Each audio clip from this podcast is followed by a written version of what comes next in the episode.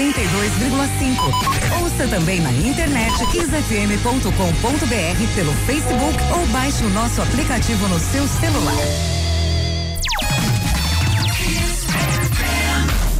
A partir de agora na Kiss FM, Rock Reclame. Rock Reclame. A sua dose semanal de propaganda na veia. Rock Reclame. Estamos no ar, começando mais um Rock Reclame aqui na Kiss FM, 21 horas 4 minutos, trazendo para você o programa que fala de criatividade, inspiração, propaganda e marketing com muito bom humor e com informação que você entende. Eu sou Caranho Novas, te acompanho até as 10 e meia da noite, junto com os meus queridos pares de bancada e dois convidados especialíssimos. Vou falar que hoje a, a brincadeira não tá fácil, não, mano. Hoje é tiro, porrada e boa. A gente dá uma caprichada, bicho. É peso, é peso pesado, peso leve. O negócio não vai ser fácil hoje, não. Então fica ligado aí que hoje vai ter muita coisa bacana aqui no Rock Reclame. E se você quiser participar com a gente, facebook.com/barra programa Reclame ou lá no Facebook da Kiss, dá pra ver a gente em vídeo, em áudio, mandar sua pergunta, participar com a gente, qualquer dúvida que você quiser, questão, o que, que você quer ver por aqui, conta pra gente lá que, na medida do possível, a gente acompanha e bota você pra dentro do Rock Reclame. Que semana, senhoras e senhores, que semana. Mais um clássico entre Corinthians e São Paulo, nenhuma novidade no resultado. Não é verdade, Emerson Souza? Muito boa noite. Não tô acompanhando futebol, não. É, né? Como, como um bom São Paulino, acho que faz 10, 12, 12 anos já que você não acompanha futebol. Brincadeira, viu? É, a gente falou que semana passada acabou Game of Thrones, né? Depois de mais de 10, 9 anos de, de, de série. Agora mais gente fica órfã. Big Bang Theory terminou nesse final de semana. Então, mais uma série histórica chegando ao fim. Vamos ver se vai ter renovação nessa Nem história. sabia né? dessa série, né? Não, né? Você não conhece. Eu Você sei. não conhece? Ixi, já, já fez muita maratona, meu. tá série? louco. O Sheldon.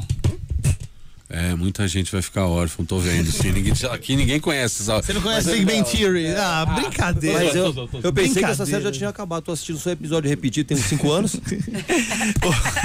Só porque ele é- o, o Emerson Souza é do- da, da história do Two and a Half Men.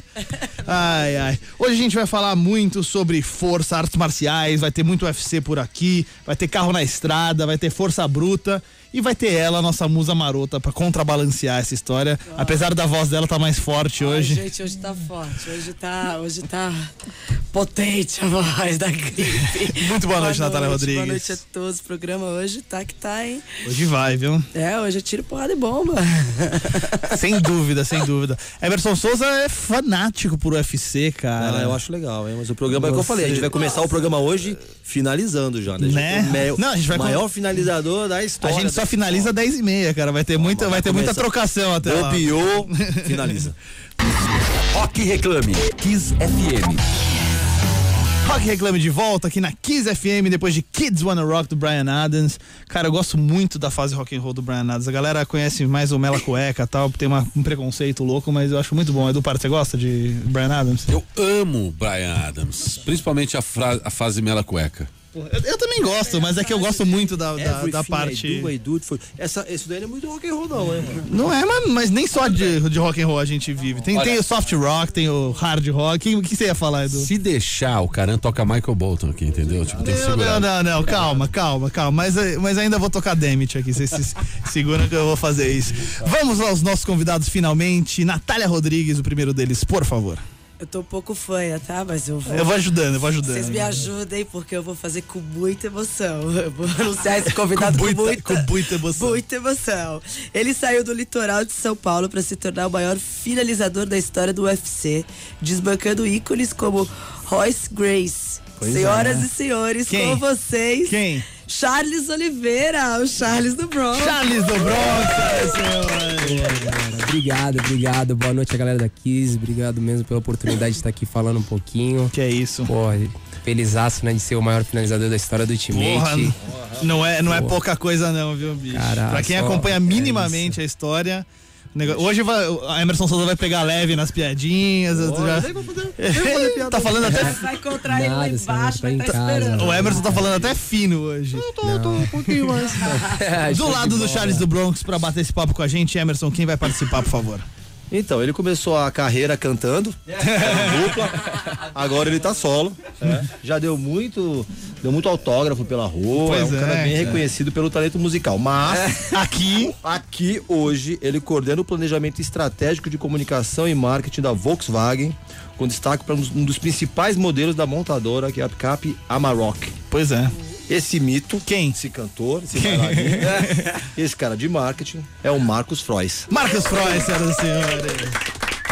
Boa noite, galera. Boa noite, ouvintes, pessoal que tá na live. Super prazer aqui discutir um pouquinho de publicidade, falar um pouquinho dessa marca do coração que é a Volkswagen. Valeu. E falar de UFC também, De né? UFC com Tem uma certeza. conexão forte aí, cara. Bastante. Aliás, pra quem não acompanha tão de tão perto o UFC, Charles, você é do Guarujá, natural do Isso, Guarujá. Da onde vem o Charles do Bronx? Era um lugar, era um pedaço barra pesada do Guarujá que tem ali? Ou foi a tua cara de mal? Da onde Pô, veio o cara, apelido? O apelido né? já fala, né? Do Bronx, é da onde que a gente vem, da periferia. Eu moro. Costumo falar pra galera assim: ah, você mora onde? Eu moro no Guarujá. Eu moro no Guarujá, sim, mas na parte de Vicente Carvalho, que é a parte da periferia, né? Uhum. Dentro das comunidades. E o Charles saiu de dentro da comunidade, dentro de um projeto social. Graças a Deus, Deus desde o começo me abençoou demais, né? E hoje a gente tá aí no maior evento do mundo, que é o UFC. Sendo o maior recordista do, do UFC como o maior finalizador e. Protagonizando, né? É isso, e a gente estamos evoluindo dia após dia. Eu acho que o mais legal da minha carreira é isso, tentando aprender cada vez mais.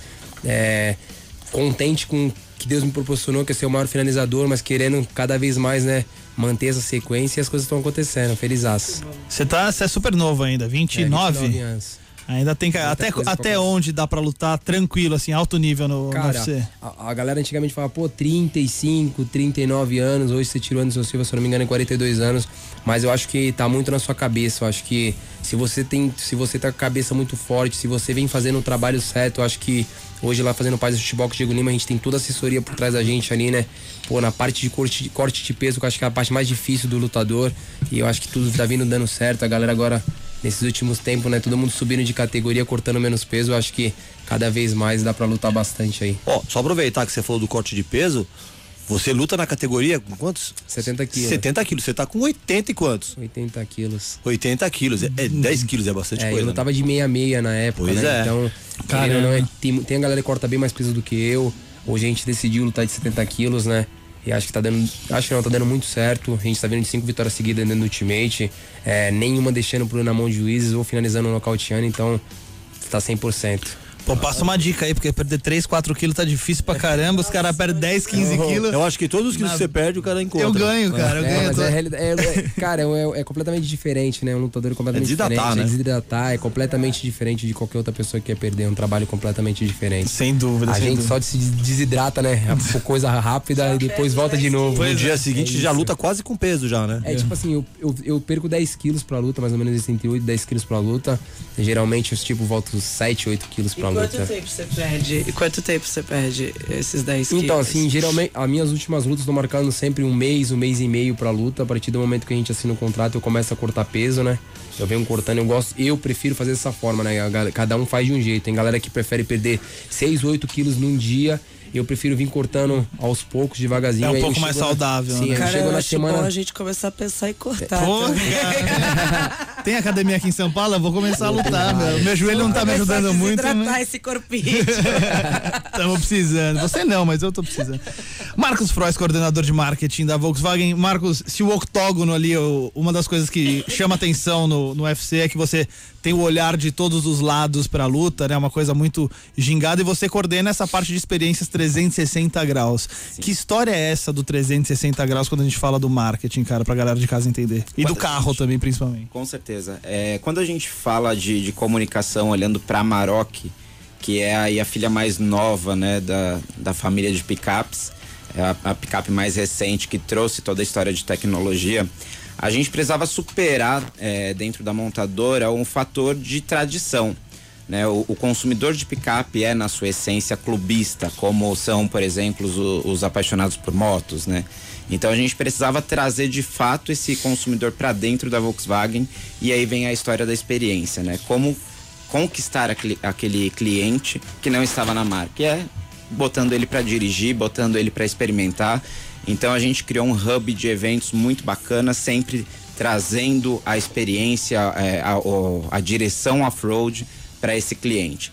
Então, junto de toda a estratégia de comunicação, veio sim muito forte os eventos e a gente está até hoje, entregamos recentemente a AgriShow em Ribeirão Preto, com é, ma- quase mil test drives realizados numa Caramba. pista é, sensacional, que é para botar realmente o piloto ali com o coração batendo mais forte. Muito bem, muito bem.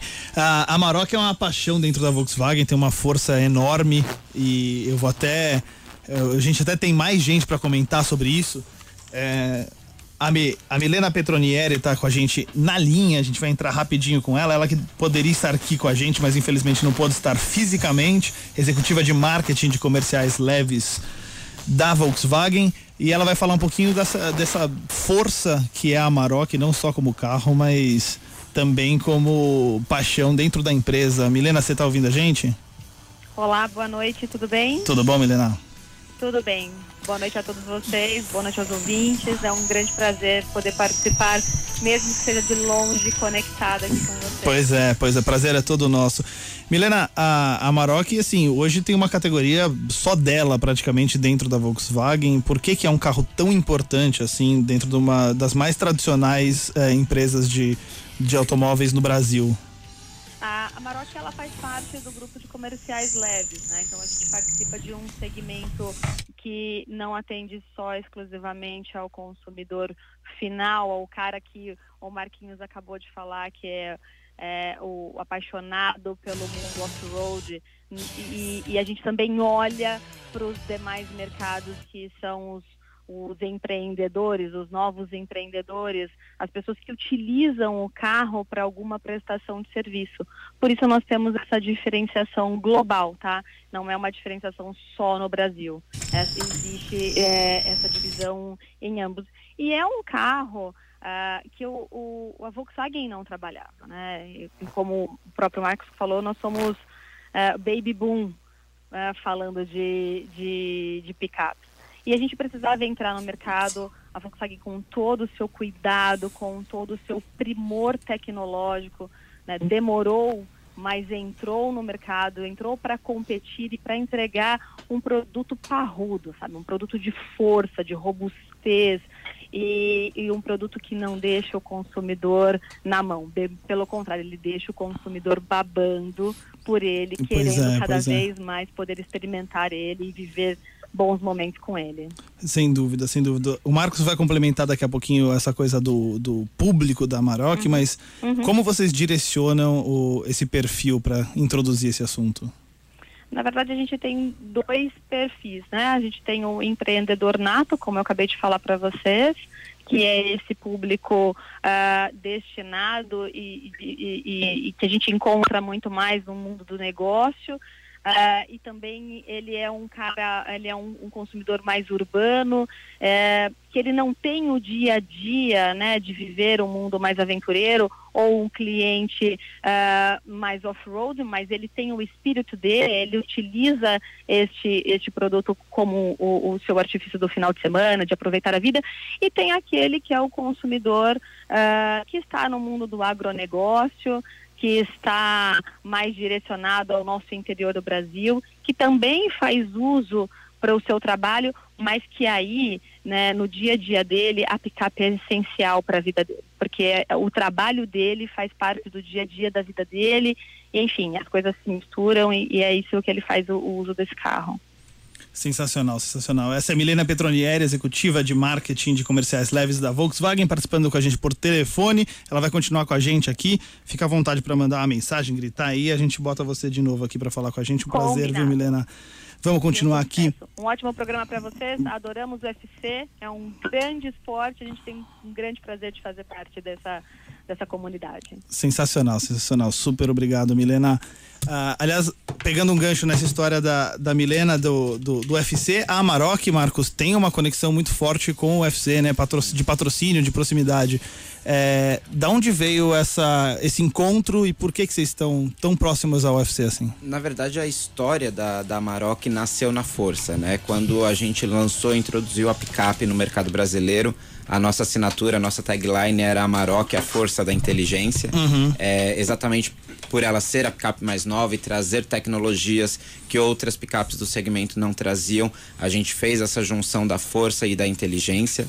E é, como a Milena comentou, né, quando a gente começou a estudar um novo target, um novo público para a gente introduzir a Maroc V6, é, a gente começou a enxergar não só esse público que é a elite tradicional, que é o fazendeiro, que é o cara do agronegócio, mas também essa elite moderna, essa elite empreendedora moderna que fazia uso da picape. Em todo o nosso estudo, né, análise de Neil Carbayer, análise de pesquisas, a gente encontrou uma afinidade com o UFC, que era uma parceria que a gente, a gente já vinha namorando há algum tempo. E encontramos um super fit aí, porque é, a Maroc V6 trazia algo que as outras também não tinham, que era mais força, né? São 225 cavalos. E falar de força é, e tecnologia e estratégia é, tem tudo a ver com o UFC, né? Ali a gente não enxerga só a força, né? Existe uma técnica por trás. Totalmente. Até, é, quem não tem conhecimento do esporte ou está longe do, do esporte, às vezes acaba enxergando como um esporte muito bruto, muito violento, mas na verdade existe uma técnica, né? Tem, tem É- o lado é mental, tem o lado de técnica muito grande. hein? Muito. O, ô Charles, vamos começar do início. Você falou que, que você falou que começou a treinar num projeto, né? Na comunidade e tal. E depois, co- como daí você conseguiu chegar no UFC, por exemplo? Você que tem o GP Predador antes, né? É, cara, na realidade, na, na realidade sempre fui um moleque muito sonhador, né? Minha mãe sempre costumava, falava pra gente, né? A gente pode sonhar, sonhar não se paga. Então, a gente sempre foi sonhador. O primeiro dia que eu cheguei na academia, a gente foi lá pra ver como o que era, o que não era. Tinha umas O que, revistas. que é isso aí? que umas revistas assim, né? Aí eu falei, acabou assim, um cara falou, não, pô, pô, vem no projeto fazer uma aula tal. Na época o meu tio Paulo, Quantos anos você tinha? 12 anos. Certo. Meu tio Paulo levou a gente pra conhecer, né? Pra gente ver, né? Aí acabou, acabou assim um treino assim dos meninos lá, apresentou pro professor, tal, tal, tal. Pô, traz os meninos pro projeto. Eu falei assim, ah, tá bom. Ah, vou aparecer nessa revista aqui, ó. Nem sabia que revista era nem nada, era a revista Grace. Quem vem jiu-jitsu sabe que é só, era só, só a Grace, né? Só a nata. Acho que os moleques que tava passando ali falou, nossa, esse moleque deve ser louco, né? E aí a gente entrou pro mundo do jiu-jitsu, eu com 12 anos, meu irmão com 10 anos. E tudo aquilo que a gente lutou de, de competição em jiu-jitsu, com dois meses a gente já foi pro paulista, eu fui campeão paulista, campeão Com dois mundial. meses de. Com dois meses de jiu-jitsu que a gente treinava, a gente foi campeão paulista, eu e meu irmão. Caramba. E aí de lá pra cá, minha mãe colocou a gente pra lutar todos os campeonatos que tinha. Fui campeão paulista, campeão mundial, brasileiro, e aí foi andando, graças a Deus, várias coisas. Quando eu completei 18 anos, eu fui lutar meu primeiro MMA amador, escondido da minha mãe, só meu pai sabia, porque minha mãe não queria. Que ela achava violenta. Achava violento demais. Que mentira, E a gente né? ficou. e aí eu fui lá pro Rio de Janeiro lutar. Graças a Deus, Deus me abençoou demais, a gente conseguiu vencer. E aí quando eu voltei pra casa, já tinha 18, já tinha 18 anos, foi quando apareceu a oportunidade de lutar o GP do Predador, que era três lutas na noite, até 77 quilos. Era três lutas numa três noite lutas só, numa né? noite só. E era até 77 quilos, mas eu não tinha nem 70 quilos. Nossa, você já E aí, começou lá já atrás tava bem abaixo. Comecei lá atrás, né? Bem abaixo. E era, era minha estreia no mundo do MMA, né? Eu só tinha lutado um amador. E eu, pô, eu tinha lutado com um cara que já tinha 29 lutas, 30 lutas na época. Você não chutava. É, nem sabia nada. só, só sabia jiu-jitsu. E nessa época eu só sabia jiu-jitsu e mais nada. Só jiu-jitsu e jiu-jitsu. Não tinha arte marcial Tinha mista, era, só jiu-jitsu, aquela. Todo né? mundo sabia que era o Charles, o menino do jiu-jitsu. E Deus me abençoou demais. Eu consegui vencer os grandes nomes da noite que tinha, o Jackson, o Viscardi, que foi lutador do UFC, Sim, o sim. Diego Braga. E aí voltei pra casa campeão, 20 dias lutei outro GP de três lutas na noite, consegui vencer também. E aí Deus foi me abençoando. Um moleque que saiu de dentro da comunidade, dentro da favela, começou a rodar esse Brasil inteiro e a gente tá, foi parar na onde? No UFC, que é o melhor evento do mundo. Qual foi a luta mais difícil da sua carreira até agora? Olha, eu, eu falo bastante da luta contra o Frank Edgar, que foi uma luta que a galera fala, né? Que é um dos ícones da. Que é um, é um, é um fenômeno né, do MMA. Tem uma história, né? Tem uma história lá dentro. Alguma, uma galera acha que eu ganhei, outra galera acha que eu perdi. Eu acho que eu perdi, eu acho que eu errei no último round ali, acabei vacilando no último round. Mas eu acho que todas as lutas têm uma história, têm uma dificuldade. Essa É um última- aprendizado também. Isso, é. Essa última luta agora, nos treinos, eu tomei um, um corte na testa, tomei um monte de ponto, a gente, pô, parou de Que é treinar. raro pra você, né? Você se machuca muito, muito pouco. difícil se machucar. Graças a Deus, eu acho que dessas quase 30 lutas que eu tenho, se eu cheguei roxo em casa São duas 26 vezes. lutas no UFC, não é isso? 20 É, tem 26 lutas, tem uma história dentro do UFC. Então, se eu cheguei duas vezes machucado em casa foi muito. Então, graças a Deus a gente já vem fazendo trampo O certo. Emerson sai pra trabalhar, volta todo roxo, bicho. Imagina se ele fosse fora. lutador de UFC. Entra roxo na rádio. Ô, ô, Charles, você acha que é, o UFC é mais próximo pro, do futebol, por exemplo, no Brasil, que meninos da periferia, sonhadores que bota a cara lá, diferente de outros esportes que são mais elitistas, que dependem mais de dinheiro, um tênis, o automobilismo. No UFC a galera pode se dedicar, como é o moleque chutando bola e virar um campeão? Cara, eu acho que assim, né? Eu acho que a molecada, a molecada de hoje em dia, que é a molecada que era do futebol, ela queria ser um Neymar da vida, né? ela queria ser um Leonel Messi. Hoje a galera quer ser um Minotauro da vida, quer ser um Anderson Silva. Então eu acho que o, o, o MMA ele cresceu demais. O MMA ele chegou, ele chegou num patamar que hoje ele é a Fórmula 1.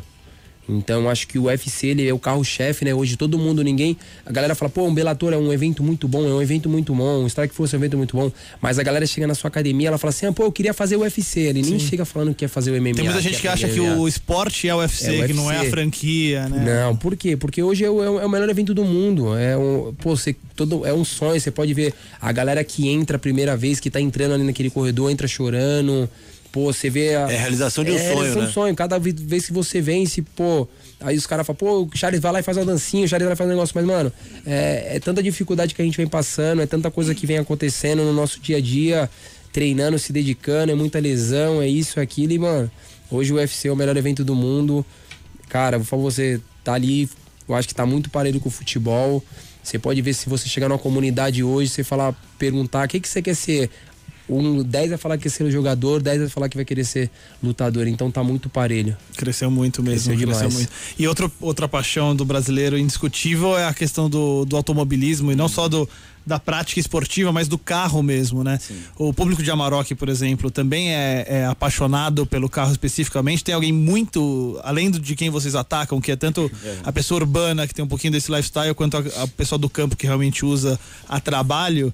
É, quem é o cara que ama picape no Brasil hoje? Antes de te responder, eu queria só fazer um gancho com, com a história do, do Charles. Que... Cuidado que ele defende contra-ataque. fazer um Ele dá um armlock nesse gancho aí, é um perigo. É, quando a gente fechou a parceria com o UFC, um pouco dessa história, né, nos foi contada por, enfim, o pessoal super nos recebeu bem. E hoje a nossa assinatura é Amarok V6, força que vem de dentro.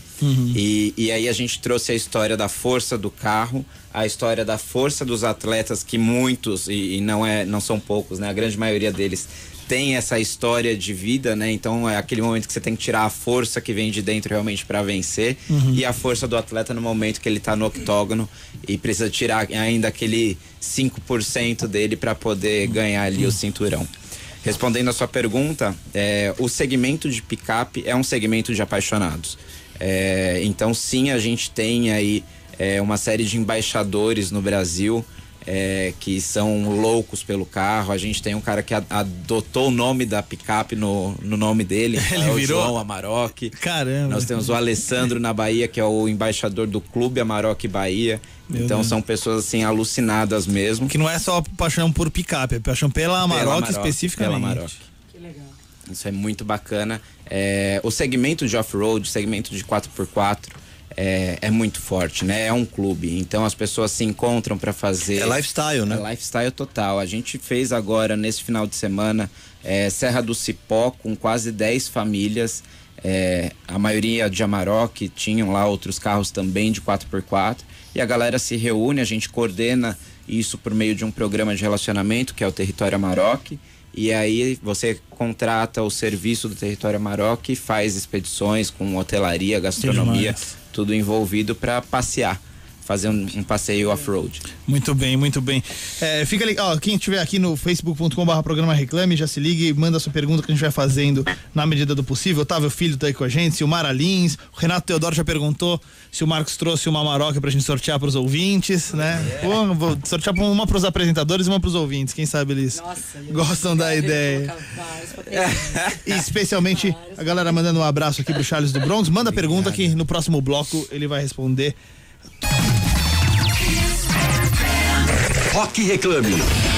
Kiss. Rock Reclame de volta aqui na Kiss FM, 21 horas 38 minutos. Hoje a gente batendo um papo com o Charles do Bronx, o Charles Oliveira, um dos grandes heróis em ascensão aqui do UFC. Recorde de finalizações, o cara já bateu os Grace, o cara bateu o Demi Maia, o cara não é fraco não. Além de Marcos Frois, coordenador de marketing da Volkswagen, focado no marketing de Amarok, que tem tudo a ver com esse universo. Entra lá no facebook.com barra programa reclame, participa com a gente, manda suas perguntas por lá. Mauro Oliveira tá aqui com a gente, até o Edu Pares entrou aqui agora, meu. Ó, o Beto Fernandes da GLA também Marcos tá. Louco. tá com a gente também. Beijo. o Hamilton Macedo. Então entra lá, manda sua pergunta pro Charles, manda sua pergunta pro Marcos Frois, a gente vai trazendo para vocês. Por in- antes disso, chegou a hora de descobrir o que passou pelo mercado, o que passou na timeline de Emerson Souza. Com Emerson Souza. Pois é, pois é, Emerson, teve bastante coisa essa semana, cara. Aqui que começou, aí Pois teve é. tem, tem mudança em rede social, né? É isso aí, cada vez mais popular e ganhando destaque como plataforma de conteúdo. O IGTV, que é o ambiente do Instagram que dá espaço para vídeos com mais de um minuto de duração, vai deixar sua essência de lado e permitir formatos pensados na horizontal.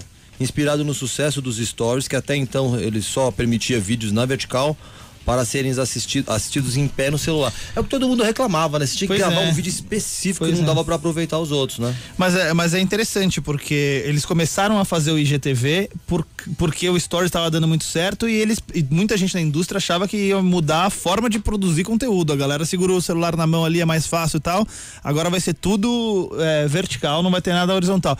A Samsung lançou uma TV para você assistir verticalmente, outras empresas estão seguindo essa história e segundo o comunicado do Instagram, é, é, com essa adequação eles querem permitir florescer a criatividade e o aumento do engajamento. Mas na verdade, um dos principais objetivos é, é brigar de frente com o YouTube, que ainda é a principal plataforma de vídeos e a maioria dos vídeos ainda são no horizontal por lá.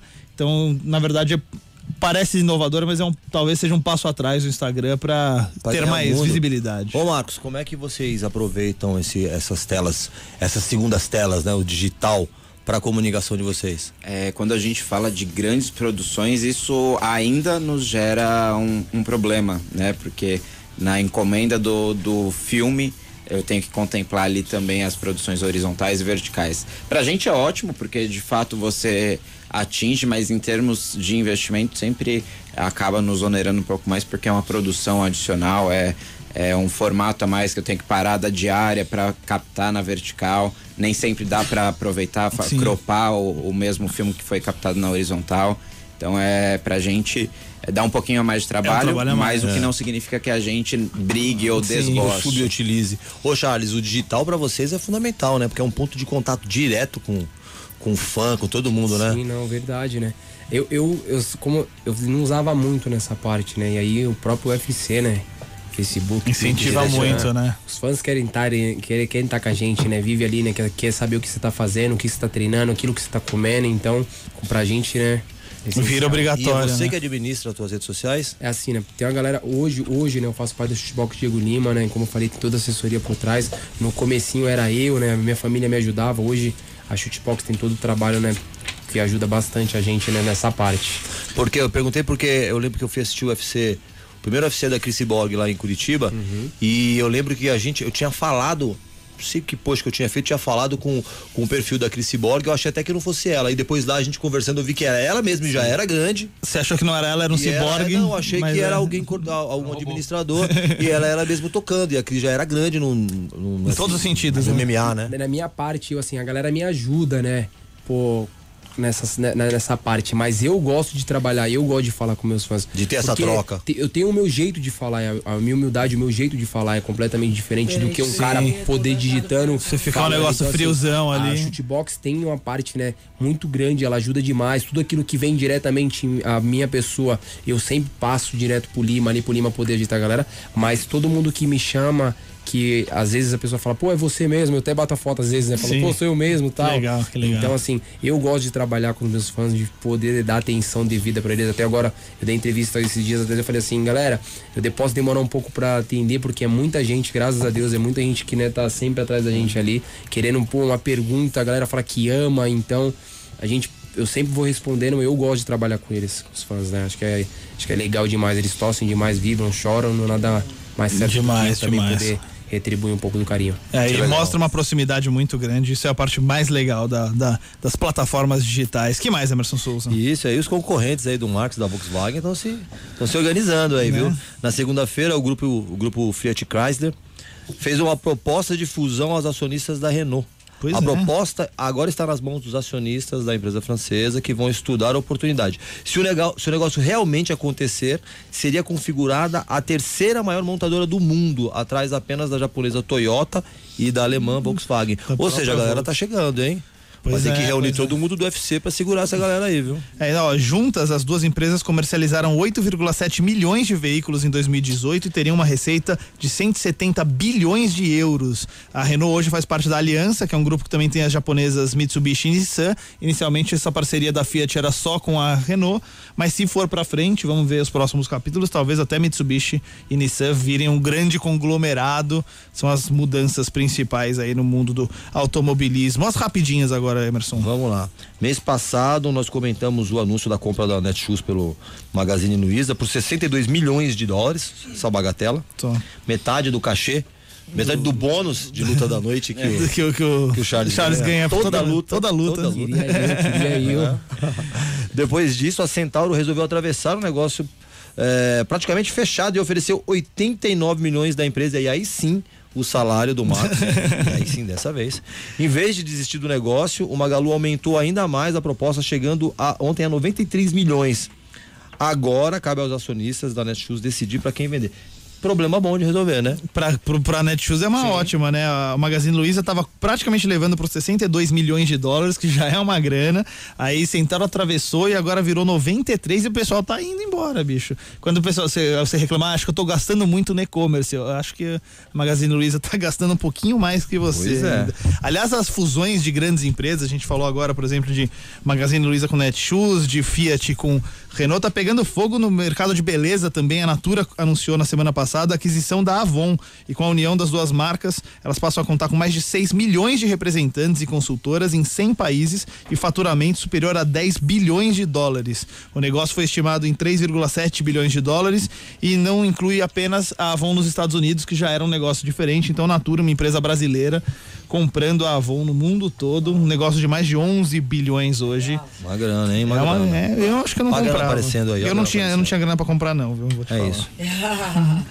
Vamos seguir lá. Nas movimentações do mercado, Marcos Lacerda, Grande mala. como mala, é o único mala que é do bem, né? Pois é.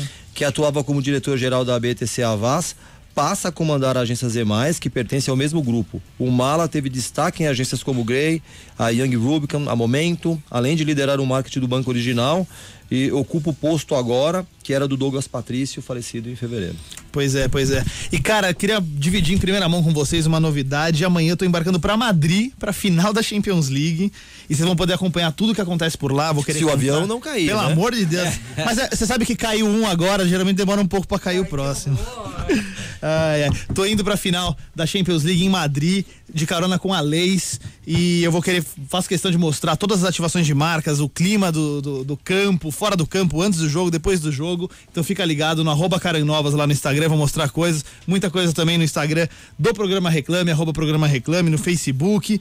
E tudo em tempo real, tudo que der eu produzir por lá, vou mostrar pra vocês. E se você não vai, fica uma dica, por exemplo, o Emerson que não vai, vai poder assistir. A Leis vai fazer um evento gigante no Parque Vila Lobos aqui em São Paulo, com dois telões, vai ter fute-mesa, vai ter radar de velocidade pra chute, vai ter pebolinho humano. Imagina o, o Emerson Souza sendo um pebolinho humano aí do Paris. Eu, que, eu tô quase cancelando minha viagem pra ver um negócio desse. Nossa, é bebelinho humana, não é? Não é uma arena não, pra degolar alguém, gente. Então, então, se você ficar aqui por São Paulo quiser juntar a galera, vai ter leis à vontade pra muita gente por lá, vai ter os telões, vai ser uma ação muito bacana. A galera do Desimpedidos vai estar vai tá lá também, esporte interativo, 90 minutos. E vai ser tudo na faixa, você vai poder assistir na faixa. Então, fica ligado lá no arroba Karen Novas pra descobrir o que vai estar rolando em Madrid e participa também com a Leis. Um abraço pro pessoal da Leis e vamos. Que vamos, Emerson Souza. Estamos aqui com Charles do Bronx, estamos aqui com Marcos Frois, coordenador de marketing da Volkswagen.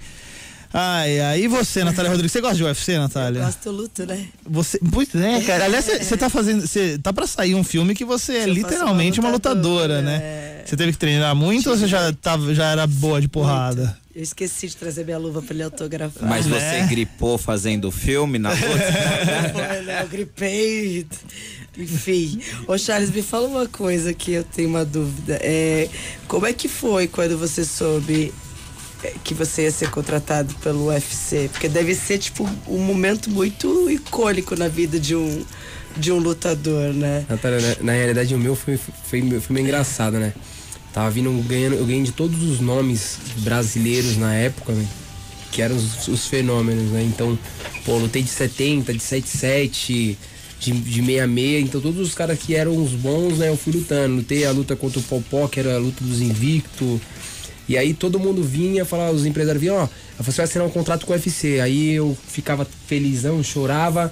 Tal dia, chegava esse dia, nada. Rolava. Aí, Carol, vou depositar um dinheiro na sua conta, você não luta porque você vai assinar com o UFC. Aí eu acabava não lutando a luta, o dinheiro não caía na minha conta e eu não assinava.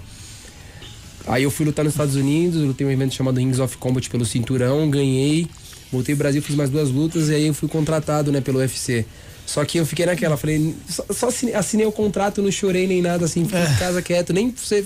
Falei, ah, mãe, assinei mais um contrato do UFC, né? E aí, tipo, foi indo, foi indo, foi indo, foi indo, fui pros Estados Unidos, lutei a primeira luta no UFC, eu não senti nervosismo, eu não senti nada, assim, sabe? Eu não, A expectativa você criou Você blindou antes a história. Ela aconteceu, muito antes, né, das pessoas prometerem, prometerem, você assinar o contrato e na realidade você não lutar. E a luta foi muito rápido, eu acabei ganhando muito rápido. E eu lembro que o, o locutor falou assim: é realmente, ele é o verdadeiro finalizador mesmo, né? Porque eu tinha muitas finalizações no Brasil, né? E aí minha luta foi marcada logo em seguida, poucos dias depois, logo assim, daí eu realmente senti a pressão de lutar o UFC, né? Porque eu já sabia que realmente eu tinha um contrato. E aí eu chorei na segunda luta. Quando eu cheguei, que eu comecei a viver aquilo, né, mesmo? Esse mundo que é o UFC, de saber que eu era contratado, e aí foi a parte que veio a minha família calma. É, você lutou pra tá aí. É, tem que ter um trabalho psicológico Sim. muito. E que você era muito moleque Muito, também. muito né? moleque, entrei 21 anos no UFC, 20, 21 anos no UFC. Então, é, essa minha, minha família foi, a- foi a base ali pra ter calma, saber chegar, né? Principalmente eu ganhei três seguidas no UFC, depois eu perdi duas seguidas. Então. Mexe com a cabeça. Com Pô. certeza. O Marcos, e a Silmara Lins pergunta aqui, né? Quer saber de você também como é como foi entrar numa empresa como a como a Volkswagen, que é um gigante presente em vários países aí. Como é que é pra você estar dentro dessa empresa e qual é o seu objetivo aí dentro? Quer desbancar quem? Eu acho que até hoje não, não caiu a ficha. É, é realmente tudo é muito grande, né? Quando você fala de uma Volkswagen, é, quantidade de funcionários, quantidade de processos, volume de vendas. Você falou que são 2 mil colaboradores no Brasil? Não, não, 23. 23 mil no Brasil? Vi- É uma galera, hein? É muita gente. É muito seguidor, hein? Nossa, vamos, tomara que a empresa inteira esteja nos ouvindo. vamos divulgar nosso Instagram. Vai lá, cara. Mas e aí, difícil, É. legal? Na verdade, assim, é, é muito difícil você se adaptar no começo, é muitos processos, como eu comentei, né? Você botar uma campanha de pé que parece ser algo é, simples, né? De aprovar. é, na verdade, são muitas, muitos fluxos de aprovações e, e não tem por que ser diferente. É, e de aspiração, a gente sempre quer algo a mais, né? A gente falou agora há pouco do, do Leandro Ramiro, que é o head de comunicação. Então é um cara que. É esse olha- cargo que você quer? ah, não, não, não é Não, assim. É um cara que eu olho e eu me inspiro, pô. Ah, bom, não, só pra saber. Ó, tem, tem um outro, o Marcos Hermes, ele, ele pergunta aqui pra você, ele falou, a Maroc parece o nome de uma banda de heavy metal. Tem alguma relação com música? Não, não tem. Apesar, a nossa campanha de lançamento da V6 tinha a tagline O Som do Respeito, né? Em função do, do motor V6. E Do pra- peso, né? Do peso, lógico. E como ativação, a gente, inclusive, é, montou uma playlist no Spotify, que é a Maroc de Respeito. Com certeza os, os fãs da Kiss vão adorar. E respondendo a pergunta, a Maroc, na verdade, é um, um lobo de alguma região que eu não vou me recordar agora, mas ela tem uma relação com o lobo, né? Algum, tem um clube, inclusive, que eles se chamam de Alcateia. É bem interessante. Muito bem. Inclusive, ah, um abraço pro Luiz Sanches, pra Cíntia Gonçalves, pro Felipe Bartolomeu, a galera da UMAP BBDO, que tem uma relação de mais de 60 anos com a. com quase 70 anos de relação usar esse abraço, com a. parceiraços. a- sendo a agência da Volkswagen, a gente sabe que no mercado de comunicação as relações são cada vez menores, então ter um trabalho tão longevo assim não é à toa. não- Então um abraço pra galera toda que cria as campanhas de Volkswagen. Que, que mais, Emerson? Manda bala, hein? Ah, então tem mais uma pergunta aqui. O Everton, ele já manda aqui pro Charles, ele fala, ó, é, nesse tipo de esporte é muito comum é muito comum os atletas terem a, a carreira abreviada ou problema depois da carreira, como o Éder, o Maguila, sei lá, e uma série de outros atletas. Ele pergunta se você não, se você não tem medo desse tipo de problema. Como é que você se prepara para evitar esses problemas futuros que podem acontecer? Cara, eu acho que com tudo aquilo que a gente faz em qualquer esporte que vai fazer, né? Vai, futebol, acho que futebol é mais. Se vê muito mais lesões do que provavelmente no MMA. Eu acho que, como eu falei no comecinho, eu acho que pelo fato hoje da das equipes, né? Cada vez mais está mais próximo ao UFC, não deixando os atletas cortar muito peso. É, eu acho que assessoria muito boa por trás. Eu acho que cada vez mais vai diminuir isso. eu acho que o boxe vem mais isso, né? Você vê a galera do boxe, muita pancada só na cabeça, na cabeça, na cabeça. A gente faz o MMA, né? Que é a mistura das artes. É, eu tive, igual eu falei, tenho muitas lutas no UFC e se eu cheguei duas vezes mal em casa foi muito, assim, mal que a gente falou, né? Roxo. Sim. Pelo fato de botar mais a galera para baixo, trabalhar mais o jiu-jitsu ali. Então acho que assim, medo a gente tem um pouco de medo, né? De poder ter a lesão. A lesão mais séria que eu tive, eu estourei um ligamento do joelho, onde eu fiquei quase um ano parado, né? Que é muito tempo, né? Então, assim, e é do pescoço que eu tive, mas foi pouca coisa, foi, foi rápido, assim. Então acho que quando a gente se cuida, quando a gente tem né, uma base por trás ali da gente, assessorando, ajudando a gente, Pô, no shootbox eu senti uma dor no dedo, os caras não deixam mais treinar, vai passar Segura por aí, dá uma aquilo, olhada. isso, é. aquilo, é fisioterapia, o... então acho que é, esse é o caminho. Né, numa média, assim, quando você nem, nem quebra nada, mas nem sai tão, tão perfeito assim, quanto tempo é de você sair do octógono, respirar e falar, realmente tô bem, sou uma pessoa normal de novo, posso andar na rua, posso me preparar para a próxima luta, assim? Cara, Gente, Seis horas?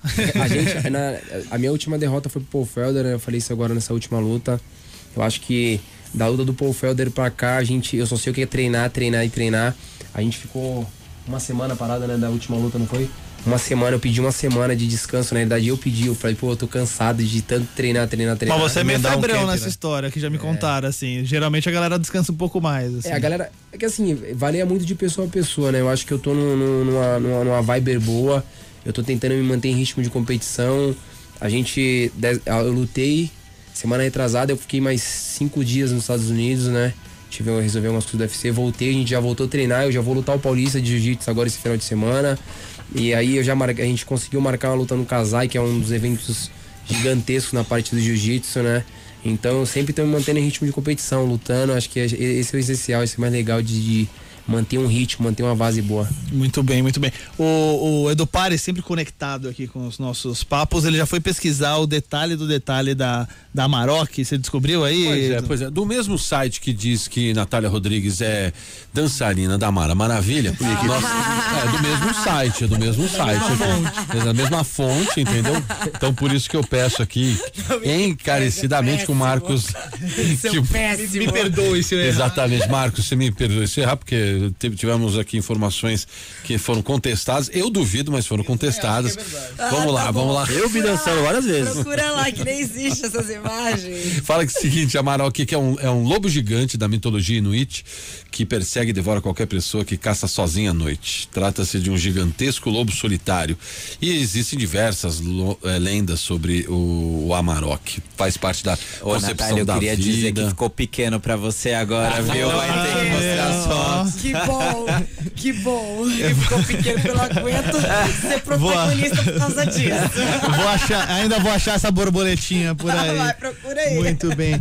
Aliás, falando nessas curiosidades, assim, Emerson, você sabe qual é o site de compra e venda onde o brasileiro passa mais tempo navegando, cara? É, não vou falar no site, que é, não, começa com X. Cara, não é esse? Não é. É o que ah. termina, é um termina com X, ah, cara. É X-Vídeos. Não, não. Esse, esse não passa compra, não tem compra e venda ali, é só, é só checagem de material. Prestação também. Pois é, pois é. A OLX é o site em que o brasileiro passa mais tempo navegando para compra e venda. Cada mês são nada menos que 50 milhões de acessos, mais de 20 milhões de usuários buscando por carros e 300 mil celulares vendidos, além de milhões de pessoas procurando por artigos artigos de moda e beleza, eletrodomésticos e outras categorias. Também é o site mais lembrado para quem procura e oferece imóveis. Então, se você quiser vender seu imóvel, comprar outro imóvel, tem muita gente que acha que são só os artigos. Não, tem carro, tem celular, tem imóvel. E com tanto acesso e presença, o OLX acaba sendo o ambiente perfeito para quem quer vender, comprar ou dar aquela turbinada na campanha de comunicação, unindo alta visibilidade, contexto, usuários abertos a parceiros comerciais que auxiliem na decisão de compra. Cara, eu vou te falar a verdade, de verdade mesmo. Quando eu fui mudar de casa, precisei vender o meu fogão Eu tive que cancelar desesperadamente depois de 15 minutos o anúncio. Porque, era assim, né, eu, eu- a primeira pessoa que ligou queria o desconto tal, eu desliguei, a segunda falou, tal, morava perto, a gente fechou e aí começou a ligar, ligar, ligar, ligar. Cara, é muito rápido, é Vamos anunciar o impressionante. Emerson na Será que alguém compra? Será que acho que não pode anunciar a gente, cara? Vai Não é, se pudesse. Sério? Outro dia a gente tava conversando com. Não, os caras anunciaram sogra, teve gente que vendeu a sogra lá, não entregou. Não né? entregou, não Mas entregou. teve gente é. que vendeu Mas a aí sogra. não vale a pena Deep também. Web, né? Cara, É, desabela. vamos, vamos, vamos achar um site que possa vender o Emerson por, por lei. Eu tenho certeza que se a lei permitisse, a OLX venderia fácil o Emerson Souza também. Graças a Deus por lei não permite, ele fica com a gente. Kiss FM, Rock Reclame. Ai, ai, muito bem, muito bem. De volta com o Rock Reclame aqui na Kiss FM. Hoje com Charles do Bronx, o craque do UFC, o cara que daqui a pouco tá correndo atrás de cinturão. Muito pouco, aliás. Provavelmente a próxima luta dele já vai ser ranqueada. Aliás, se você quer que ele. Você curte o UFC, acompanha o cara, entra lá na página do Dana White do UFC, fala pros caras, mano, bota o cara no card do Uruguai aí, bota o cara pra disputar o cinturão. Que o moleque vale a pena, assim. O cara tá indo bem demais. Recorde de finalizações no UFC. Além do Marcos Frois, coordenador de marketing da Volkswagen, contando um pouquinho da gente também do universo Amarok e das ativações de marca. Marcos que vai cantar pra gente. Vai cantar no final. Trouxe, Trou- trouxe o violão. Trouxe o violão e vai cantar tirerê pra gente. Não, não é muito. Não tá dando sorte ser sertanejo ultimamente, não, viu? Graças a Deus. Ah, é. Natália Rodrigues, semana passada eu cometi a eterna grafe. Você você gafe de. espaço? No- pô, você Nossa, sempre, honra, cara. Eu vou te dar o meu espaço até, se você Você quiser. semana Não- passada, não- eu acho que mereci me, me, penitenci- inteiro me microfone, penitenciei a semana inteira por causa disso. Mas chegou a hora, chegou aquela hora tão bonita, chegou a hora do Nath Descobre. Vai se acostumando que eles fazem isso, viu? Vão roubando o brilho, vão apagando o brilho. aí, eles vão, vai. vai, vamos lá, vamos lá.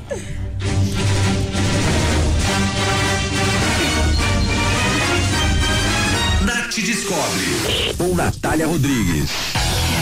Ai, ai, Natália Rodrigues, o que você descobriu essa semana? Eu descobri uma exposição que tá em cartaz da Pinacoteca chamado Sopro, do Ernesto Neto. Olha, consegui falar. Ernesto Neto. Ernesto Neto. o chapéu.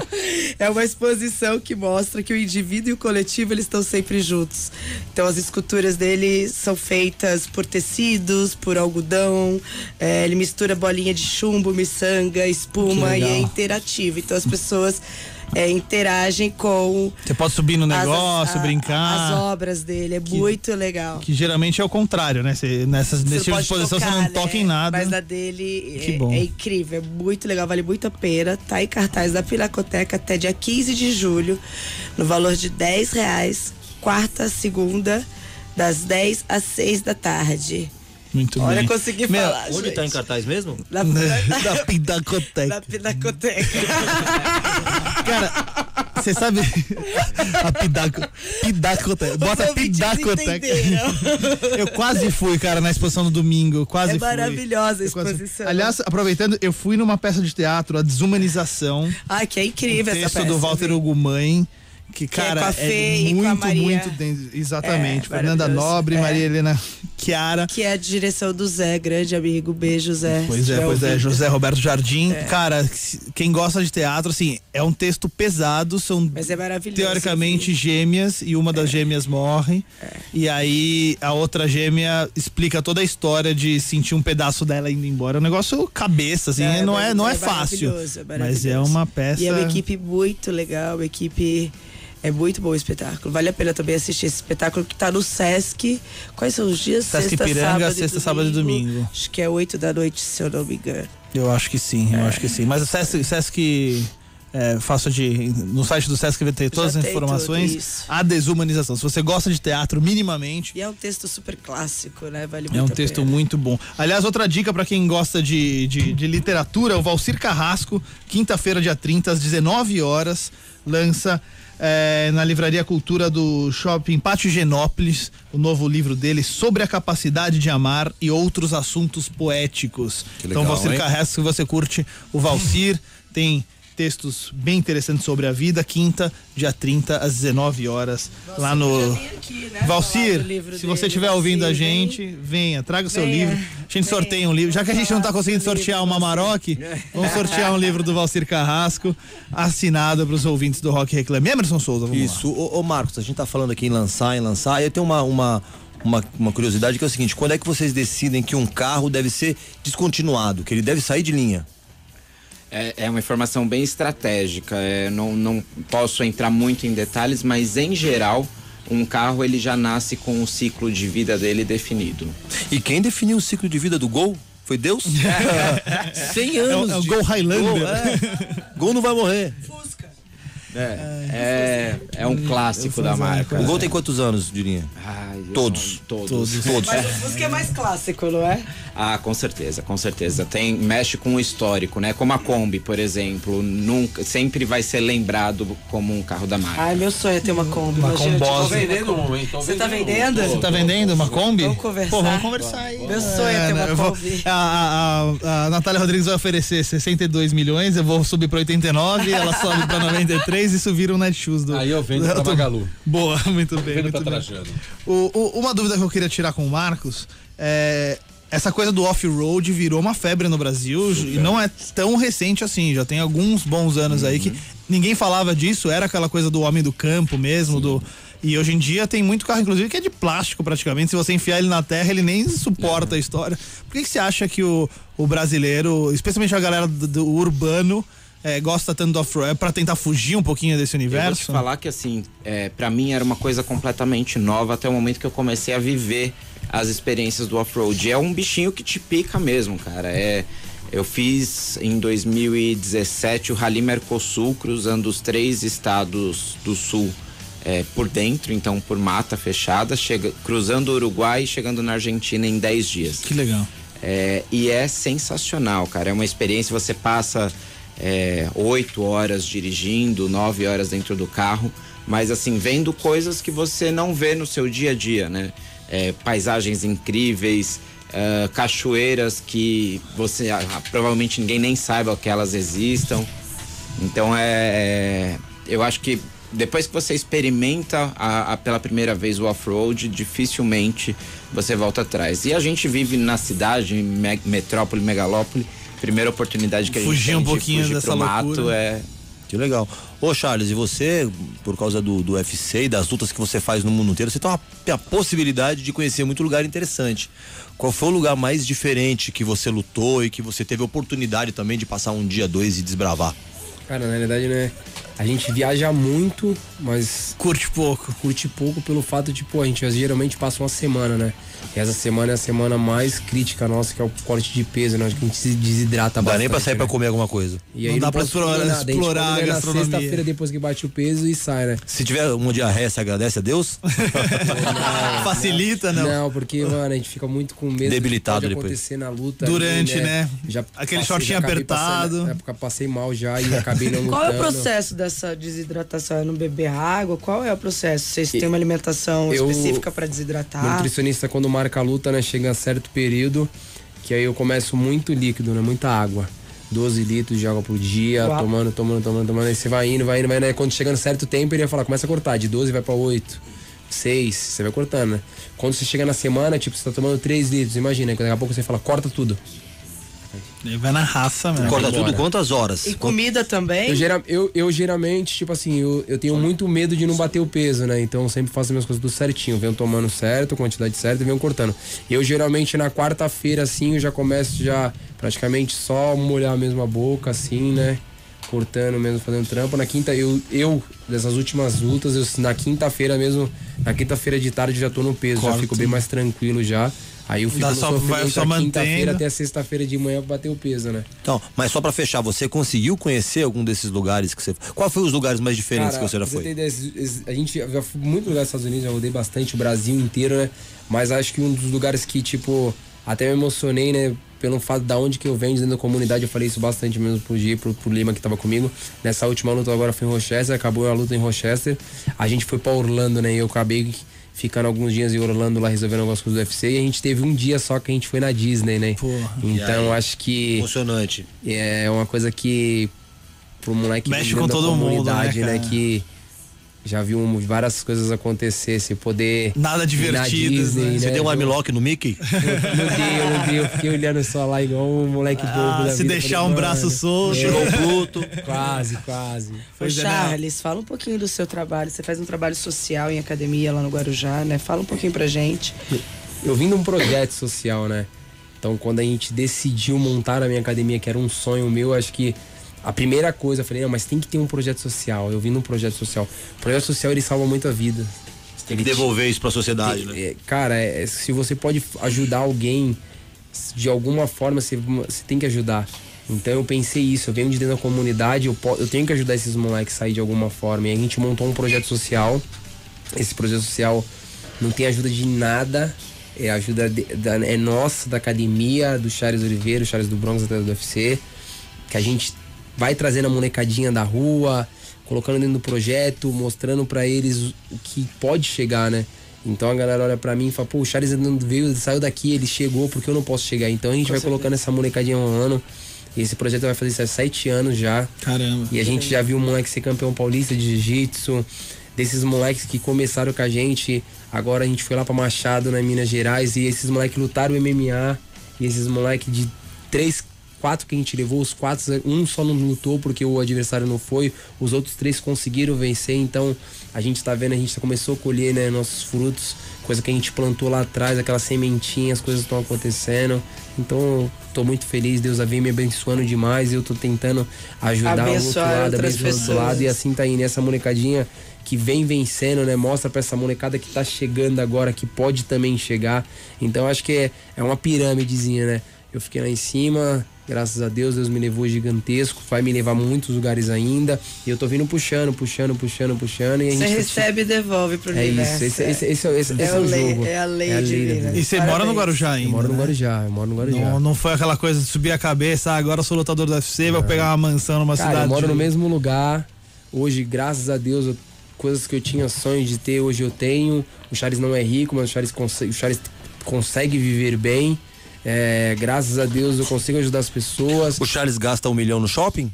Nunca Não, só por Só curiosidade. saber, um dia quando eu tiver um milhão na conta, amigo, quando eu chegar nesse patamar, eu vou chegar, eu vou Vai chegar, eu chegar, tô trabalhando chegar. isso. Eu venho todos os dias pra São Paulo treinar, eu saio todos os dias da minha casa cedo, pra estar aqui em São Paulo, eu venho todos os dias treinar. Eu volto todos os dias pra casa pra poder treinar na minha academia, pra molecada me ver treinando. Pô, você tá treinando, às vezes eu tô batendo monopla ali, tá todo mundo sentado olhando. Puta responsabilidade, né? É isso. Por isso que eu falei desde o começo, é mantendo o pé no chão, mostrando a nossa humildade do, começo ao fim. E, cara, é uma legião de gente que tá vindo ali atrás ali, que com certeza vão brilhar. Que legal. Parabéns. Marcos, né, cê- puxando pro lado das marcas, cada vez mais também tem atitudes sustentáveis de todas as formas, eh, sociais, etc. A, a Volkswagen, a Amarok, a empresa em si, tem alguma coisa nesse segmento que você divide com a gente? É, corporativamente a, a empresa tem os projetos que ela apoia é, e sempre quando a gente procura uma parceria, a gente procura uma parceria que tenha é, algum cunho também de ajuda social, né? Então a própria parceria com o UFC é uma parceria que tem a entrega dos mantimentos, né? Quem vai assistir o dia da pesagem é, tem a entrega da, de um quilo de alimento não perecível. Então Legal. esses alimentos eles são entregues na caçamba da Maroc nas comunidades. Que legal. É, a gente também tem uma parceria com o Haka Race, que é uma corrida de aventura, que também faz essa, essa ação social. Então, existe um cuidado da marca como um todo, né? De fazer essas ações, e existem essas ações acontecendo, mas sempre nas nossas parcerias do lado de comunicação a gente tem esse olhar para que isso também aconteça. Legal. Tem uma, uma pergunta meio saudosista aqui, mas eu acho que deixa uma reflexão aqui. O Sérgio Teixeira ele fala que os carros de hoje em dia não tem mais o glamour dos antigos, tanto nacional quanto importado. Só encontramos carros brancos, prata e vermelho, sem equipamentos, acessórios e tal. Vocês olham pra isso também? Eu sei que ah, esse, esse negócio da, da, da produtividade, Uhum. precisa ser mais barato, precisa aumentar a rentabilidade, obviamente isso funciona em qualquer indústria, em qualquer segmento, mas como é que vocês, como é que vocês avaliam isso, por exemplo, essa história da, dessa mudança de qualidade e tudo É, mais? na verdade, é- é- esse é um olhar muito. Acho que você começou a, a palavra, a, a frase da forma correta. É um olhar muito saudosista, né? De quem gostava de, de acompanhar o carro e dedicava o final de semana ao carro, limpando, lustrando. E na verdade isso não mudou, né? A, a paixão pelo detalhe, a, a paixão pela tecnologia é uma coisa que corre nas veias de todo mundo que trabalha na Volkswagen, né? Então se você entra num carro, vou falar da Maroc, que é o que está mais próximo, né? A Maroc é um carro que nasceu para o trabalho, né? Ela, quando foi desenvolvida, ela não tinha esse olhar para o uso é, comum, né? De ser um utilitário, de ser um carro de asfalto. E quando eu falo para você que eu fiz uma viagem de 10 horas dirigindo uma picape no off-road, e se eu disser para você que eu desci do carro inteiro com as costas inteiras, é porque na verdade esse requinte ele ainda existe. né? Existe um cuidado com o conforto do usuário, um cuidado no toque. Cada clique que você dá, cada toque que você dá no carro é pensado pela engenharia, então isso de fato é, eu ainda considero, e aí eu, pessoa física, né, não falando como marca aqui, mas eu ainda considero como um certo saudosismo porque isso não deixou de acontecer. É lógico, quando você vai para um carro mais comercial, um carro de volume popular, você não vai ter 100% Todos desse- detalhes. desses detalhes, mas é, dentro de toda a gama você tem desde os mais básicos até os mais completos. E no universo do- dos automóveis, a gente fala muito de tecnologia e muita gente acha que a tecnologia é do carro voar, de você ter touchscreen, todas as telas, você vai acontecendo as coisas. Muitas vezes a tecnologia é um negócio físico da suspensão que ajuda a melhorar, o banco que é mais confortável tem a ver com a tecnologia, não é só aquela coisa cibernética. Com né? certeza. Se você estava falando aqui do off-road, né? A gente tem uma tecnologia que é exclusiva na Maroc, que é o ABS off-road. Então, todos os carros por lei precisam sair de fábrica com freios ABS. E um carro que vai ser usado no off-road, ele tem o freio, o freio ABS off-road, que ele dentro da frenagem ele dá ligeiras travadas na, na roda e isso faz gerar um acúmulo de terra na frente da, do pneu. Isso diminui, isso te dá um ganho no espaço de frenagem. Então é segurança. Então é bem isso que você falou. Não é necessariamente o carro voar ou tecnologias é, dos Jetsons. Mirabolantes. Mas são tecnologias que fazem a diferença na segurança do usuário na ponta. Demais. Legal. É, o, o, o Charles, você encararia a Chris Borg? Você tô pegando esse. Você tô pegando, não, o lance da Chris Borg, que é uma das maiores lutadoras da, da história do MMA. Pra gente falar um pouco do, da ascensão das mulheres, né? Especialmente das brasileiras. A gente tem. São quatro categorias no UFC e três cinturões são brasileiros. Pois é. A, a- a que você acredita aí ser esse desempenho fantástico das mulheres agora? Eu acho Brasileiras, que, especialmente. Eu acho que as mulheres elas vieram com muita força dentro do UFC, né? Esse final de semana agora a gente tava com a Jéssica Batistac e eu falei pra ela, né? Parabéns, né, pela história, por tudo que vem sendo feito, né? E ela falou, ela falou, a gente tava conversando, ela falou assim: "Ah, mas pra mulher é mais fácil". Eu acho que não.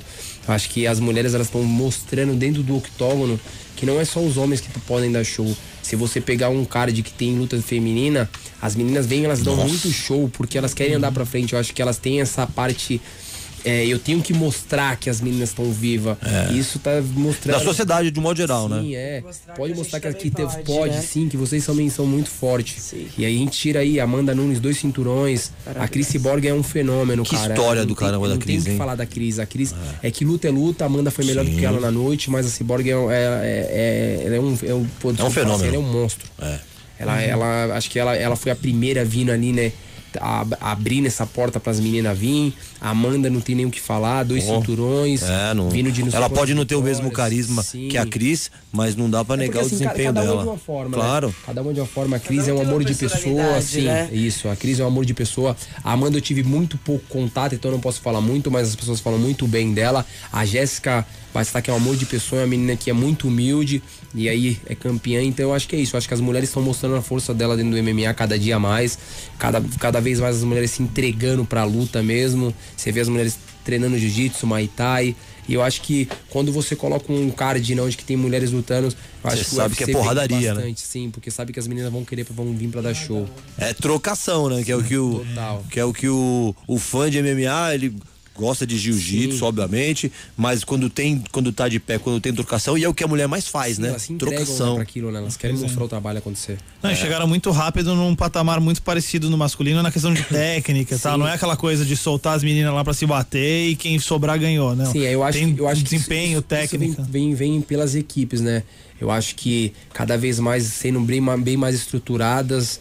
Pô, você chega na academia, eu vou usar chutebox, que é a minha equipe. Você treina boxe, você treina Muay Thai, você treina S, você treina jiu-jitsu. Você tem treino, pô, que você vai bater manopla. Você tem treino que você vai fazer treino espelho, que é um cara de frente do outro. Então, cada vez mais você vai se tornando uma profissional, né? Mais aquela loucura de pancadaria. Por isso que você vê cara 42 anos lutando como se estivesse lutando com um moleque de 18 anos. De alto nível. Só pra fechar, é uma dúvida que eu tenho. Você lutando e o teu coach, dois, três caras lá gritando pra você full time durante o tempo todo de luta. Você consegue de verdade absorver? Você não se confunde, não te atrapalha? Assim, já teve lutas que eu acabei, acho que a luta contra o Frank é uma luta dessa que eu, eu errei pelo fato de estar naquele calor, naquela loucura e eu o que foi a gente treinou a semana toda, o mês todo, eu acabei fazendo completamente na luta e o tempo todo os corner falou falou para mim fazer o trampo que a gente tinha feito e eu fiz tudo o contrário.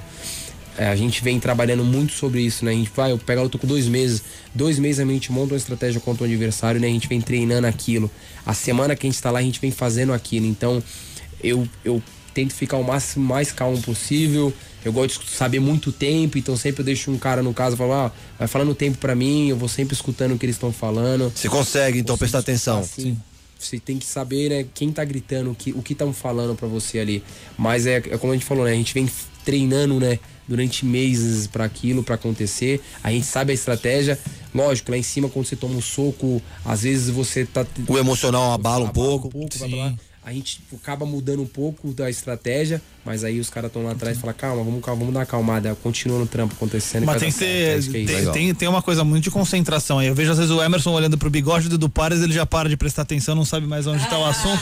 Você imagina você. aqui, É, você viu? você, você imaginando assim, o que você vai fazer, o que o cara vai fazer, o ambiente, a galera gritando, o técnico falando. É muito tem, mental, é muito, é muito cabeça. tem que treinar muito isso tranquilidade, também, é isso. né? Se treinar, você tá esperto. psicológico vai. Psicológico vai embora. Vai embora. Pois é. Você imaginou. É, é porque você quer bater no cara, o cara quer bater em você. Aí acaba a luta, você tá abraçando o cara. Você fala, que é. loucura, mas é um trabalho. É, É, parte do trampo faz acontecer, parte do faz negócio. parte do né? negócio. Pois é, muito bem, muito bem. Esse é Charles do Bronx Oliveira com a gente aqui, craque do UFC. E a gente também tá com o Marcos Frois, coordenador de marketing da Volkswagen. Estamos quase chegando no final do, do programa. Marcos, eu tenho uma curiosidade antes de fazer a última pergunta pro Charles. É, Test drive é uma coisa muito icônica, especialmente no Brasil. Tem muita gente que fala assim: "Nu- nunca vou ter esse carro, vou pelo menos fazer o test drive para sentir o gostinho. E a gente tem visto a parte digital evoluir muito, né? Cada vez mais tem gente literalmente comprando carro no digital. Como é que fica essa relação nova de você conseguir vender tanta coisa pelo digital contra, assim, sentar e sentir o carro e ver se é isso mesmo? Tá? Tem gente que compra carro hoje sem nunca ter dirigido, por exemplo? Sim, é, eu posso te dar alguns exemplos, é, trazendo de novo o lançamento da Maroc V6. É, quando a gente lançou a Maroc V6, uma das ações de lançamento foi a pré-venda. Então a gente tinha é, um estoque de unidades separado para pré-venda, abrimos exclusivamente pela internet e o estoque ele foi zerado em 24 horas. Antes do carro ser lançado. 400 unidades de Amarok em 24 horas antes mesmo dele, dele ser lançado. Então. Família grande, hein? Sim, é, essa é uma tendência, com certeza. E a, a, a Volkswagen ela é pioneira agora no sistema de concessionária digital. Então, é, o, o assunto está bombando no- nos veículos de comunicação. É, hoje você consegue, dentro da concessionária, ter a experiência digital do produto. Então você não precisa mais ter o produto exposto. Por meio de uma TV touchscreen, você seleciona o produto, quais são os opcionais, as cores, os acabamentos. E por meio de um óculos de realidade aumentada, você consegue conferir o interior do carro. É lógico, né? Mas isso ainda não, não substitui, Substitui, o, o né? test drive quando colocado em situações extremas, como é o caso da, da Maroc. Por isso a gente sempre tenta estar presente nos eventos com um test drive bem bacana. Demais, demais. Só, é, o que você, Não, será que é a mesma coisa? Que essa, perguntando se a campanha da, da Maroc é mundial ou é local? Essa campanha ela é local, ela é do Brasil e ela Munhoz que perguntou. ela também deve estar disponível nos mercados da América do Sul. Boa, muito bem. O Gilson Cruz mandou aqui, ó. Charles do Bronx, sou de Vicente de Carvalho, torço muito por você.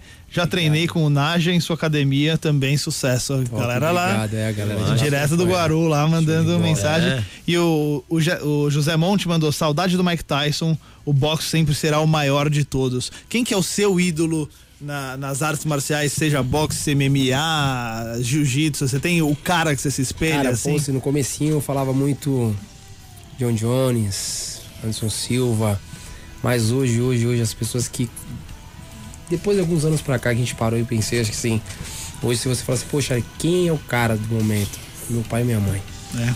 Esse cara foi que apoiou eu e meu irmão demais, né? Pra gente poder estar onde que a gente está até hoje.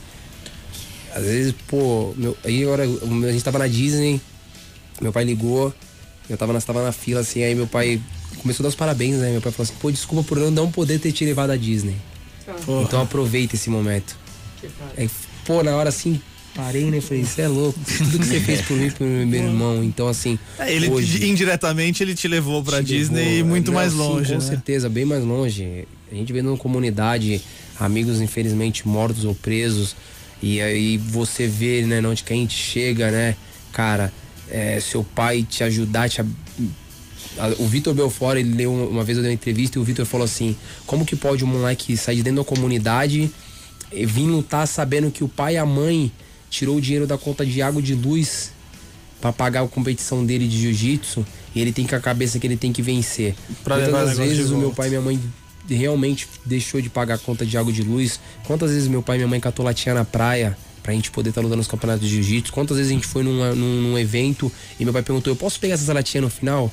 A gente não tem vergonha de falar isso. Quantas vezes isso aconteceu? Quantas vezes minha mãe deixou de comer alguma coisa pra mim e meu irmão poder estar competindo um mundial, um campeonato de jiu-jitsu? Então, isso com certeza deu muita força pra mim e pro meu irmão pra gente poder chegar onde que a gente chegou. Meu irmão ainda não chegou no UFC, mas tá vindo ali atrás, ali, engatinhando, como a gente sempre falou, um passo de cada vez, subindo o degrau de cada vez. Hoje o Charles tá no UFC, o melhor evento do mundo, sendo o maior finalizador. E quem realmente me conhece, quem realmente anda comigo, sabe que eu não mudei nada. Eu continuo sendo aquele moleque ousado, feliz, que sonha muito, muito, muito na vida, que só quer aproveitar a vida. A gente não sabe o que vai acontecer daqui a um minuto, daqui a dois minutos, então eu só quero aproveitar a minha vida. Sensacional. E a gente vê que no Brasil legal. tem muito, muito, muito lutador que nunca vai chegar no UFC porque a luta é muito mais pesada que. É, a luta começa bem antes de entrar no octógono, né? Exatamente, Essa é exatamente. real, infelizmente não tem ajuda, né? Não tem, não tem um cara que vai te apoiar. Eu costumo falar pra galera, mano, você não precisa chegar com mil, chega com 50, chega com 30, o outro vai ajudando o Dario daqui, acaba comprando equipamento pro moleque. Os moleques que estão começando hoje, com qualquer coisa que você ajuda eles, com- é, eles só precisam de incentivo. É um incentivo, na realidade, que a gente precisa. O Zé Aldo é um grande exemplo disso também, né? Um Que ele- fenômeno, se não moleque. fosse outros caras que treinavam na academia que achavam que o moleque podia ir pra Sim. frente, a gente Mano, não tinha um dos maiores campeões. Manaus, veio pro Rio, mora no Rio até hoje, mas, mano, você deixou sua família, sua equipe, todo mundo lá pra trás pra você vir em busca de um sonho. Quantos desses moleques fazem? Shootbox ali que a gente treina, tem muitos moleques que fazem isso. Demais, demais. História bonita pra caramba. Ó, deixa eu só fazer uma Manda. perguntinha rapidinho, resposta bem rapidinha. Thiago Do- ou John Jones? Acho que vai ser uma grande luta. Eu acho que o Marreta tem muita oportunidade, muita possibilidade de vencer, porque o Marreta é um cara que é pegador, Sim. mas tem que respeitar toda a história do John Jones. Tá. E Marlon ou Cerrudo? Também eu acho a mesma coisa. Eu acho que o Marlon é um cara muito bom na parte de Muay Thai. É um cara duríssimo. Só que o Cerrudo é mais, acho que ele é muito completo, bota, bota muito pra baixo. Eu gostaria muito que a gente tivesse as duas vitórias, porque seria mais dois cinturões. Mas eu não vou ficar em cima do muro, mas eu acho que é 50-50. Beleza, beleza. Vambora. hein? Marcos, Amarok ou Kombi? Aí o coração fica dividido, né? É, a, a Kombi é, é paixão desde sempre, né? Quem não foi criado dentro de uma Kombi, e, mas no momento é a Maroc. o coração agora pertence a Amarok. Muito bem, infelizmente chegando ao final de mais um Rock Reclame aqui na Kiss FM. Hoje que papo com Charles do Bronx, Charles Oliveira, lutador do UFC. Então, teoricamente, se, se rolar esse card do Uruguai, quando é a próxima luta? Cara, quero muito lutar no Uruguai. Acho que seria perfeito. A gente planejou esse ano pra gente fazer quatro lutas no ano. A gente já fez duas, duas vitórias. Se tiver a oportunidade do UFC, me colocar pra lutar no Uruguai, pra mim vai ser 100%. Que dia vai ser o Uruguai? A gente não sabe a data ainda, a gente só sabe que vai rolar o evento no Uruguai. É, as pessoas cogicando ali, né? Falando, então a gente quer muito entrar nesse card do Uruguai. Vencendo no Uruguai, eu tenho certeza que isso vai acontecer. Eu quero fechar o ano no UFC São Paulo, que vai acontecer em novembro, então Boa. acho que vai dar tudo certo. Então, galera, por favor, perturba aí na internet. Entra lá, Charles do Bronx no Uruguai e vamos que vamos. Sensacional. Grande Charles do Bronco, prazer enorme ter você aqui, cara. Obrigado. Marcos Frois, coordenador de marketing da Volkswagen, principalmente focado no, na Amarok, que tem uma conexão muito grande com o UFC também. Prazer enorme ter você com a gente aqui hoje. Obrigado pelo convite, pessoal.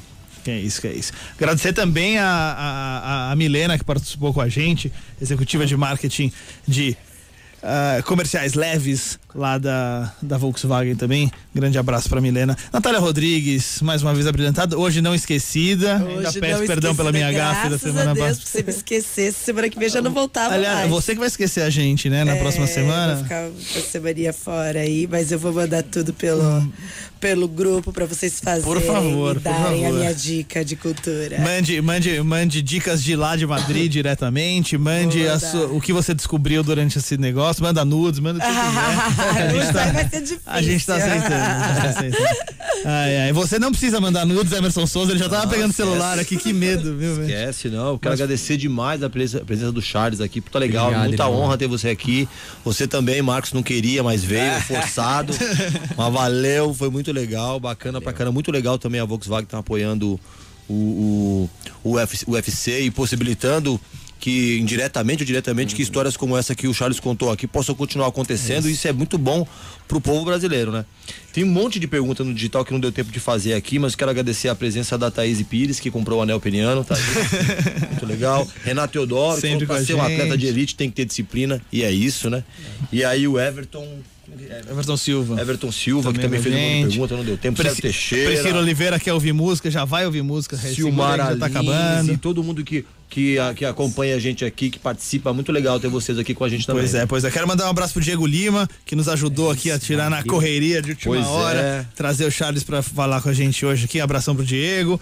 Um abraço pessoal do Clube de Criação. Hoje está sendo lançado o 43º anuário do Clube de Criação, que é um dos grandes documentos da criatividade brasileira. Todo ano, obviamente, afinal é um anuário, sai o registro dos melhores trabalhos. Esse ano é, a- o tema é a criatividade está morta, longa vida a criatividade, desenvolvido pelo diretor, a direção de arte é do Rodrigo Castellari, diretor de criação da FNASCA Sati. Então parabéns pro trabalho do Rodrigo Castellari e de toda a equipe lá, a Laís Prado, a Valéria, todo mundo do A Clube de Lena, tudo Criação. Lena Castelon. Um abraço pra todo mundo. Queria agradecer muito a Lab 3 TV que faz as transmissões ao vivo pra gente. Então, se você perdeu esse programa, quer ver os outros, quer rever esse aqui em vídeo, entra lá no facebook.com/barra programa reclame e confere. Todos os vídeos ficam lá disponíveis, graças à Lab 3 TV, Marcinho Bertoloni, Pedro Viana, toda a equipe. Nosso diretor-geral Roger Garcia, o homem da batuta. Nosso produtor Allen Lins, que corre atrás dos melhores convidados pra gente bombar aqui no Rock Reclame. Os aniversariantes da semana, esse momento tão feliz. Um abraço pro Adilson Guedes, pro Hugo Felipe Pinto, lá de Portugal, Olha, sempre Hugo. ouvindo a gente. Luciana Munarete, Aurélio Gonçalves Filho, Célio Ascar Júnior, que faz aniversário hoje. Grande abraço pra você. 70 anos, sério, né? Todo dia que se faz 70 anos, Com hein? cara de 64, meu, pô. Ah, grande abraço pro Célio Ascar Júnior. Terça-feira que vem tem mais, às 9 horas da noite, ao vivo aqui na Kiss FM. O Rock Reclame volta. Eu sou Karen Novas, vou ficando por aqui. De novo, hein? Vou estar em Madrid durante o final de semana para acompanhar a Champions League. Segue lá no arroba e também no arroba Programa Reclame, hein? Que vai ter muita coisa, muita novidade por lá. Eu vou fazer o possível para estar mais conectado com vocês. Ai, ai. Por favor, Edu Pare, você acha que eu esqueci de você, né? Ele, tá, ele, tá, ele tá com uma carinha, ele tá com uma carinha assim, ó. Óbvio que ele esqueceu, ele esquece de todo mundo. rancorosa, Ele tem um rancorosa. apego com esse microfone que não deixa a gente falar nunca. Edu Pare. Era esse o meu medo, é esse o meu medo, sabe? As pessoas normalmente quando pegam o microfone gostam de falar e o pior são aquelas que gostam da própria Tchau, voz, Edu, né? tchau. Deixa eu cortar o Emerson aqui, pronto. Então, na verdade, as pessoas gostam muito disso, entendeu? Obrigado, Marcos Charles, obrigado, pelas histórias, obrigado pela história de vida, pro nosso ouvinte, ele adorou ouvir. Tenho certeza disso, vai te acompanhar, vai torcer Amém, muito obrigado. por você. Siga em frente sempre assim. Amém. Valeu, Marcão. Quando tiver outro off-road desse, me chama que eu sou pirado em off-road, viu? favor, é Dois, convidado, dois, hein? Vamos nessa. Não, Boa. eu, tu, com licença, sou eu que tô me despedindo. E- e- Ele tava com o microfone. Olha, e ele ainda tem a pachorra de dizer que não, não, eu não sou apresentador desse programa. Brincadeira esse bigode, viu? Ai, ai. Edu Pares, Natália Rodrigues e Emerson Souza, nossos queridos parceiros de bancada aqui toda terça-feira. Hoje com o Charles do Bronco, com o Marcos Frois. Eu sou Karen Novas, vou ficando por aqui. Terça-feira vem tem mais. Tchau, um abraço. Você ouviu Rock Reclame. Rock Reclame. A sua dose semanal de propaganda na veia.